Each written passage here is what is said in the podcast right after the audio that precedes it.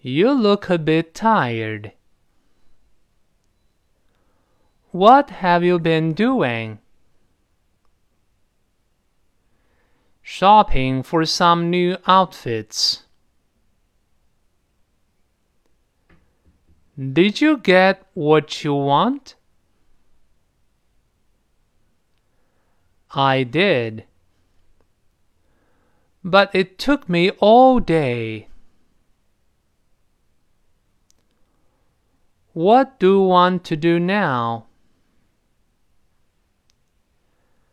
I just want to sit down somewhere and relax. My feet are killing me.